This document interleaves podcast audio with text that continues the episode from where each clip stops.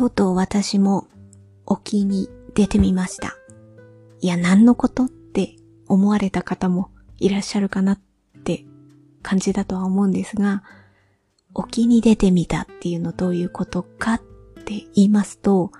私あの、そうですね、前回も前々回もかな、あの、ジェンスーさんと堀井美香さんのオーバーザさん。あ、まあでも前回は相談は踊るの話をしたから、まあジェーンスーさんの話だったりするんですが、まあ関連はしてますよね。あの、オーバーザさんのポッドキャストですね。これの、えー今のところの最新回エピソード74が、私、沖に出てみるね、なんですよね。まあちょっとこれに引っ掛けてるっていうところはあります。えー私沖に出てみましたって何のことかと言いますと、私、このポッドキャストって、自分の文房具用のインスタグラムのアカウントには連携をしてるんですよ。ただ、あの、私、サシコが好きで、サシコのアカウントも持ってるんですけど、そっちには、このポッドキャストは連携してないんですね。まあ、今もそうなんですけど、ただ、あの、このポッドキャストでは、ちょいちょいサシコの話なんかもしてきてはいて、で、じゃあなんで、あの、サシコのアカウントの方で連携してないかっていうと、こう、自意識として、お、お前が何サシコのこと語ってんだよみたいな 自意識があって、サシコのインスタグラムとか見ていただければ、ハッシュタグとか見ていただければわかるんですけど、めちゃめちゃすごいんですよね。細かく、華やかに、人目指しの、すごいんですよね。なんかああいうのを見てると、なんか、こう、これもね、これ、これはちょっと、そうですね。ね、これは改め、改めなきゃというかね、私なんかが的なやつですよね。でもね、これもね、ジェーンスーさん言ってますよね。私なんかがって思っていいことは何一つなかったっていうね。また言葉も残されてて、いや、そうなんだなって思いつつ、まあまあまあ、そんなね、自分の自意識があって、自分なりのこう、差し子を私は、まあ自分なりの差し子っていうか、私はまあ、いわゆる日本、日本っていうか昔から伝わる伝統模様の模様差しを非常に好んで繰り返し刺してきているっていうところがあって、まあ、今の流行りって言っていいのかわからないんですけれども、流れはなんとなくこう人目指し的なところに行っているなっていう感じはあって、まあまあ、これは私の観測範囲のことですが、まあでも、そうですね。あの、手芸のオリ、えっと、あれは、えーっと、手芸のオリムパスさんも、差し子の商品を、あの、いっぱい出されていて、糸なんかも結構なんていうかリニューアルしてきて、あ、なんか華やかな感じになってるな、みたいな。で、2月下旬に、あの、図案入りの差し子の布が出るんですが、あれもだいぶもう一目指し、まあ模様差しもちょっと中には入ってますけど、あの、組み合わせで一目指しがこうメインな感じにあって、模様差しもあってみたいな感じになっていて、ああいうこう華やかな感じなんだよなって、なんかまあまあ、そんな流れがあるなって思いながら見てきたときに、私自分が差し子をやり始めた時の感覚をね、思い出すときにも、もちろん人によるので、そこから入ることは全然、全然それはそれでいいんですが、一方で、ほんとね、あの、まあまあ、ここで、あれですけど、人目指しってすごいなんか、果てしないんですよ。模様が、横をずーっと刺して、で、やっとこう縦ラインになると、なんとなく模様が見て、あの、出てくるみたいな、結構こう、本当に、なんか大海原で、今どの辺進んでるんだろうみたいな気持ちになってしまうような。まあもちろん、だからこそ、横を刺して、縦を刺して、模様が浮かび上がってきた達成感があるって言われれば、うんですねっていうふうにも思うんですが、ああいう感じの刺し子があった時に、でも模様が素敵だから、これ刺してみたいなって思う。でも、案外刺してみた時に、あ、これは厳しいなって思う方もいるんじゃないかなって、なんかなんかそんなこともちょっと頭にいろいろよぎり、まあ、そうですね。話すのがちょっと今回難しいなって思いながらこう話してるんですが、まあ、とにかく、沖に出てみましたっていうのが結局私にとって何かっていうと、これだけね、音声配信でしか、差し子の、あの、声出ししてなかったのに、あの、差し子のアカウントには連携しないとかやってたんですが、まあ、今も連携はしてないんですが、あの、とうとう私、あの、手元撮影の音声ありの動画をちょっと投稿してみたっていうことが、沖に出てみましたっていうことなんで、私なりのね。でもこれほんと偶然ですね。あの、このタイミングあの、堀井さんの TBS 退社っていうのと、結構発表と、なんかまあもちろんあの堀井さんの中ではずっとね、何ヶ月も前からあったことを、ただ、ただ今発表されたっていうことなんですが、ちょうど私もなんか、こう一歩踏み出してみたな、みたいな、あれだけこう、声出しをしてこなかった。ここではずっと喋ってるのに、みたいなのがあったけれども、サシコのアカウントの方で声出し動画を出したっていう。で、これ、まあなんでそれやったのかっていうと、まあそれもこう概要欄にリンク貼っておきますけど、あの、まあさっきも言ったように、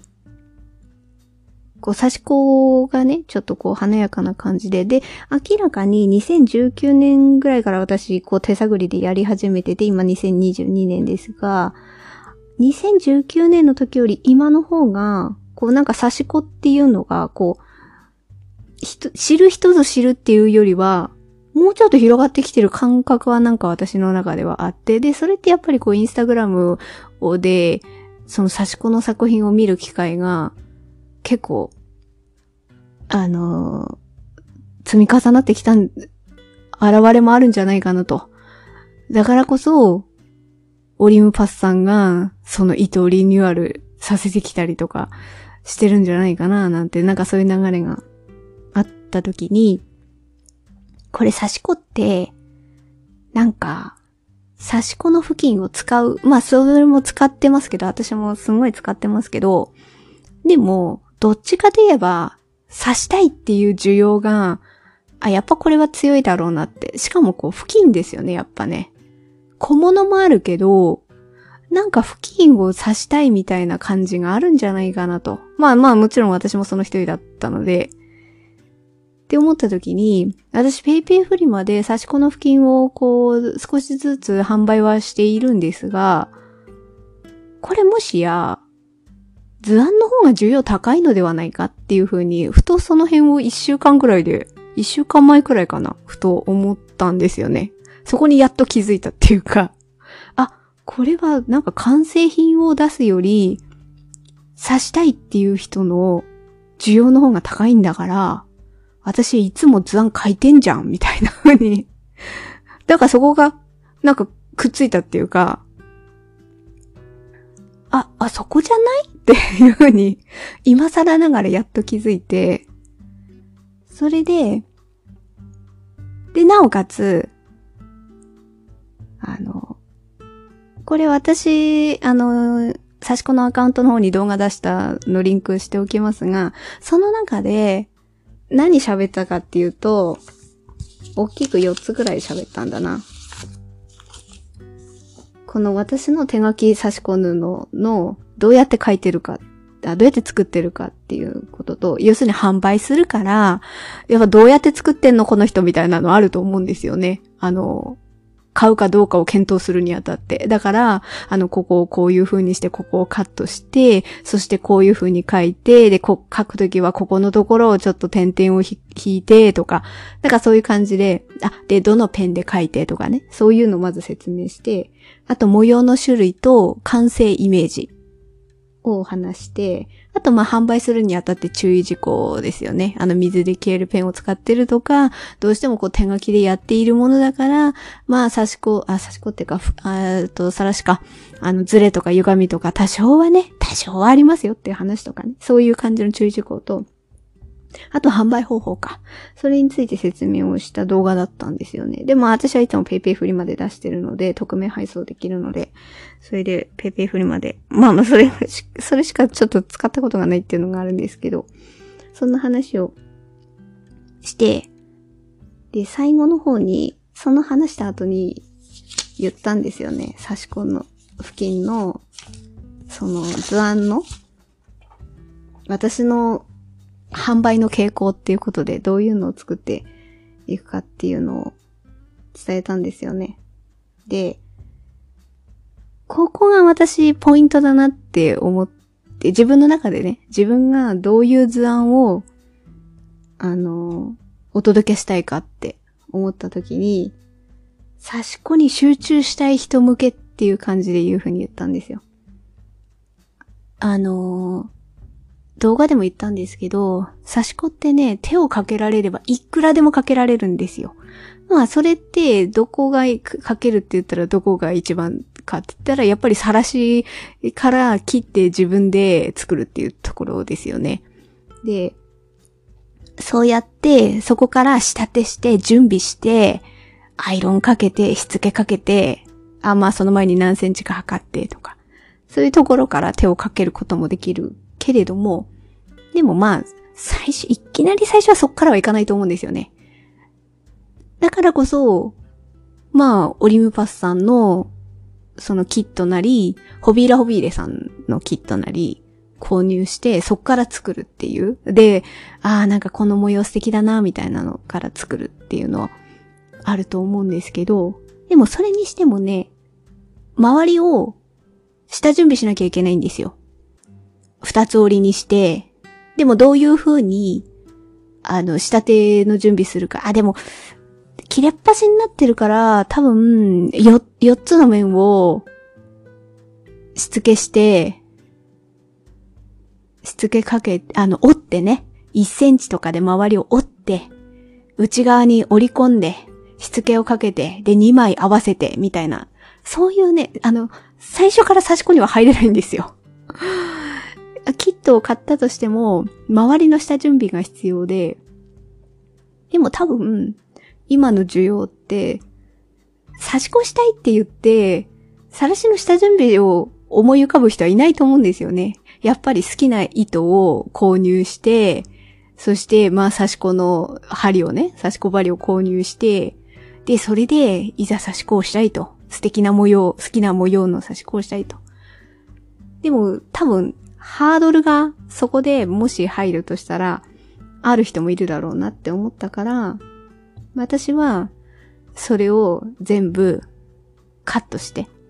そこの下準備の部分をカットして、両脇しつけもかけて、はい、ドンでもうね、届いて、あの、糸と針があったら、あ、まあ指抜きがあったら、もうできるみたいな感じで、そういうのを自分でね、書いたもの、で、あの、完成イメージを伝えられるように自分が指してきたものに関して、で、あの、指してみるとこんな感じですって、まあ動画でもそういう感じで言ったんですけど、まあそういうのを言ったんですよね。まあその動画をね、あの出したっていうことが私にとって沖に出てみましたっていう ことなんですよね。で、まあ、ポッドキャストだから、それのもうちょっと踏み込んだ話をするならば、この、まあ、あの、なんとなくね、あ、やっぱり刺すに、たい、刺したいっていうのに需要あるってことは、やっぱ図案の方に需要あるんだなっていうことに気づいたんですが、ふと思い立ったんですが、プラスアルファ、その刺し子に集中したい人向けっていうふうに思い立ったところは、どういうところがヒントだったのかと言いますと、あの、アサネルさんの文房具店の、あの、アカウントを見てヒントを得ました。どういうことかと言いますと、アサネルさんの、あの、店主さんの寝坊さんが、時々インスタグラムを、あ、インスタグラムじゃないや。インスタライブをゲリラ的にやられてますよね。あの、告知なし、あ、でも告知あった時もあったかもしれないですけれども、告知なしで、あの、インスタグラムの、なんか、見てみたら、あ、ライブやってるアサネルさんみたいな感じでやってたりして、で、その、1月だったかなうん。私見た時のライブって告知あったライブかちょっと忘れちゃいましたけど、見たんですよ。たまたまね。たまたま見た時に、その時に、ミニロクかなミニロクの、えっ、ー、とね、5センチメートル日記リフィルについて説明してたんですね。で、これもリンクしておきますけど、1月6日にアサネルさん投稿してるあの、インスタグラムの内容のことを、まあそれはリンク貼っておきますけど、これのライブをしてたんですよね。これの説明をしてたんですよね。で、まあどういうことかっていうと、あのミニ6の5センチメートル、あ、5センチメートル日記っていうのかな、これ。で、これに、あの日付のところとか、あと枠線のところとかのスタンプがあるんですよね。で、そのスタンプを押して、で、その日のあったちょっとしたことを書けるっていう日記のリフィル。まあ、リフィルっていうか、スタンプもあるんですよね。で、言ってたのが、まあ、ここにも書いてあるんですけれども、スタンプを押せる、あ、スタンプをして楽しみたいっていう時もあれば、そのスタンプを出して、スタンプをこう押して、そこまでできない日もあるよねっていう感じのこと言ってたんですよ。生活がある中で、でも、あの、手帳は書きたいと。ちょっとした日記を書きたいと。でも、その時に、文房具っていうかそのスタンプ台とかインクをね、つけて、それを押すまでの余力がある日もあれば、それを楽しみたい時は楽しめばいいけれども、楽しめない時は楽しめないっていうか、そこまでできない、頑張れない時もあるんじゃないかっていう話をしていて。で、それで、もうそのスタンプを押した状態を印刷したリフィルを販売するっていう感じのこと言ってたんだ。頑張れない日に寄り添う 5cm 日記リフィルですっていう風に書かれてるんですけど。5cm 日記はしたいけど、頑張れないな、無理しなくていいけど続けられる方法はないかなと。で、ひらめいたのがっていうことで、あのもう印刷をしてあるものを作られたと。ああ、なるほどなって。まその時は、ああな、ああ、確かに、もうそのまんまだ、みたいな感じで。で、確かに、それは日常の生活があったら疲れるよなと。そこまでできない日もあるよなっていう風に、その時は、あ、あ、なるほどなるほどって思って終わったんですが、なんかここに、あの、差し子の図案に需要があるんじゃないかってひらめいた時に、なんかそれのことを思い出したんですよね。で、多分、差し子をなんか夜に、ちょっとした時間に、あなんか差し子刺したいなって思った時に、でも、周りを 縫うところとか、そこから始めなきゃいけないってなった時に、あ、それハードル高いよな、とかね。なんかそんなことを感じた。あと、人目指しを好まれて刺している人が、まあ、そっちが多いかどうかわからないけれども、まあ多かったとして、でも多分、みんなね、糸たくさん持ってるんですよ。で、あの、違う糸で、違う図案で刺したい時だってあるわけですよ。多分、私あんまりね、直接お話しして聞いてるわけではないので、自分の肌感覚でしかないんですけど、一枚の付近を全部作ってから次の付近に行くっていう感じじゃないと思うんですよね。多分ね、並行してやってるんじゃないかなって思うんですよ。で、その中で、こう人目指しの細かいのをやっている中で、たまに、こう模様差しをザクザク刺すっていうのも間にあってもいいんじゃないかなっていうふうに思って。で、その時にもう、何？さ、あの、さらしの下準備はしてあって、もう刺せるだけの状態のものがあったら、気分転換に気分転換だったり、あと違う糸のこの糸も買ったけど使えてないからこの糸で別なのちょっと刺してみたいなって思った時の、なんか模様差しの付近があってもいいんじゃないかな、みたいな感じを、なまあまあなんかそんなことも思って、あのー、インスタグラムの差し子のインスタグラムの動画の方にはね、いろいろした準備をカットして差し子に集中したい人へ向けです、みたいなとこは言ったんですよ。ただそこのもうちょっと掘り下げると、この、アサネルさんの、あの、文房具、文房具っていうか、そのリフィル？リフィルからちょっとヒントを得てね。頑張れない時の差し子があってもいいんじゃないかと。いろんなものをカットして。アサネルさんがスタンプが押せない時のために、もうスタンプが印字されているリフィルを作ったように、あの、差し子のね、もう下準備をもうすべてカットしてしつけもつけてある状態で、それですぐ刺せるようなもの。まあ、そ、それを刺すっていうのを、それを模様差しを最初から刺したくて刺すっていうのもあるけれども、例えば一目差しをしててね、めっちゃ細かいのをね、なかなか模様がまだ出てこない横だけずーっと刺してる時に、ちょっと気分転換で模様差しを刺すと。模様差しって、なんか、いつまでも模様が出ない一目差しとは違うわけですよ。もう、すぐね、なんか、なんとなくこう模様が見えてくるんですよね。そこら辺が、やっぱちょっとメリハリつけられるんじゃないかな、みたいな風に思って、まあ私はね、どちらにしろ、私はこう完成イメージを伝えられるような図案を作っていきたい、書いていきたいって、もし反対するならね、思っているから、どっちにしろ人目指しはないんですけど ないんですけど、まあまあだからこそね、あの、ちょっと違うこっち側をっていう風に思って、まあそれで、えっ、ー、と、その動画をね、あの声出しの、あ、手元撮影のね、動画を撮ってみたんですよ。まあちょっとこう話しながら、今、その、その、なんだろう、そこの考えに至った話をさせてもらったんですけど、今後のことをちょっとここでちょろっと、ついでにというか言わせていただくならば、あの動画が一本しか今上げてないんですけど、あの、全部ね、全部まとめて話したんですよ。そのさっき言ったように、1、2、3、4か。差し込む布の説明、模様の種類、注意事項、販売方法。これをもうちょっと分割して、あの、差し込む布の説明だけの動画とかね、あの5分くらいで、ああいうのをちょっと撮っていこうかなと。だから、結局注意事項のところ見たいってなったら、十何分見た後に注意事項喋ってるし、あ、まあまあ文字でも伝えますけど、文字とプラスアルファ動画、それを補足説明する動画っていうのをちょっと撮ろうかなと思ってて、それを5分くらいずつの分割した動画にしようかなと思っていて、あとなおかつ模様の種類もあの5種類ぐらい一気に説明したんですけど、もう模様も1種類ずつ説明しようかなと思って。尻尾つなぎだったら尻尾つなぎだけを説明する動画。で、ここをこう丸をこういう風に書いて、で、刺しやすいようにここで点々を振って、で、刺すとこんな感じのイメージですみたいなことを一つの模様ずつ、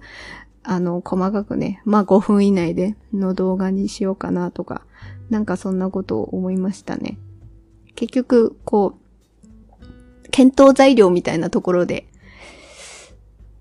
まあ、やっぱりこう手元で完成イメージを伝えながら動画にした方がいいんじゃないかななんて。まあ、それは、まあ、どうかな。なんかそういう方が何か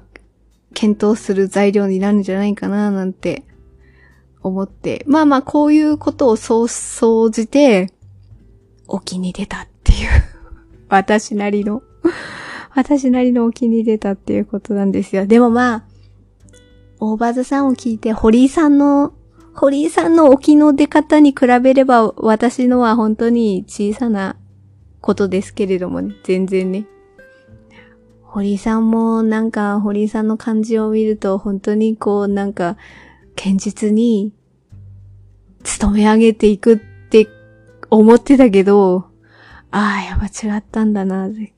これ勝手な妄想ですけど、やっぱり、スーさんと喋ったりとかしながら何かしら思うことがあったのかなとか。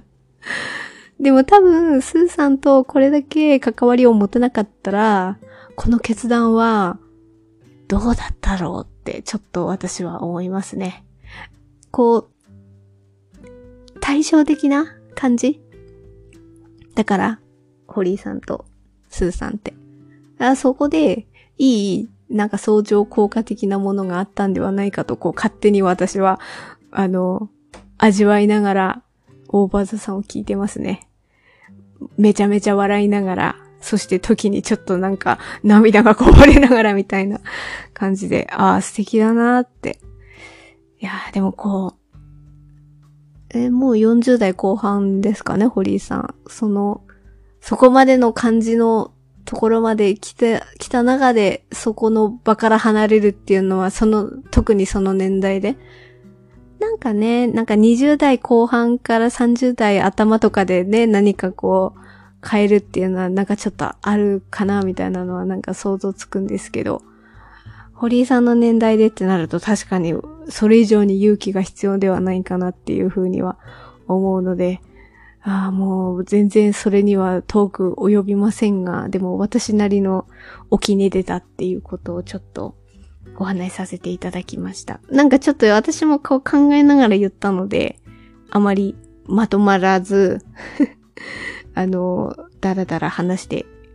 話してしまった部分はあるんですけれども、まあ私なりにできることの、ちょっと方向性が私の中で見えたなっていうのがあったので、ちょっとここで言葉として残させていただきました。あの、そうですね、結構、この方向で私も、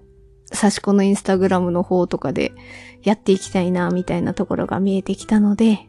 そのあたりは、まあ、経過をまた、おいおい、ここで、ポッドキャストでこっそり配信したいな、なんて。あ、あと販売するときはですね、私はですね、あの、やっぱ文房具好きなところはありますからね。あの、好きで購入してきた メモ帳なり、マスキングテープなり、その辺も、あの、フルに活用させていただいて。えっ、ー、とね、よく使うのは、まあ、水玉さんとか、あと田村美希さんのマスキングテープとか好きだから、そのあたりも使わせていただいて そういうところで、こう、いろいろ掛け合わせながら、私なりのペースでやっております。はい。まあ、ちょっと、まあ、その都度その都度ね、ちょっとここで、ちょっと家族にも話せないので ここでこっそりお話しさせていただこうかなと思っております。では、今日も程よい一日をスノーでした。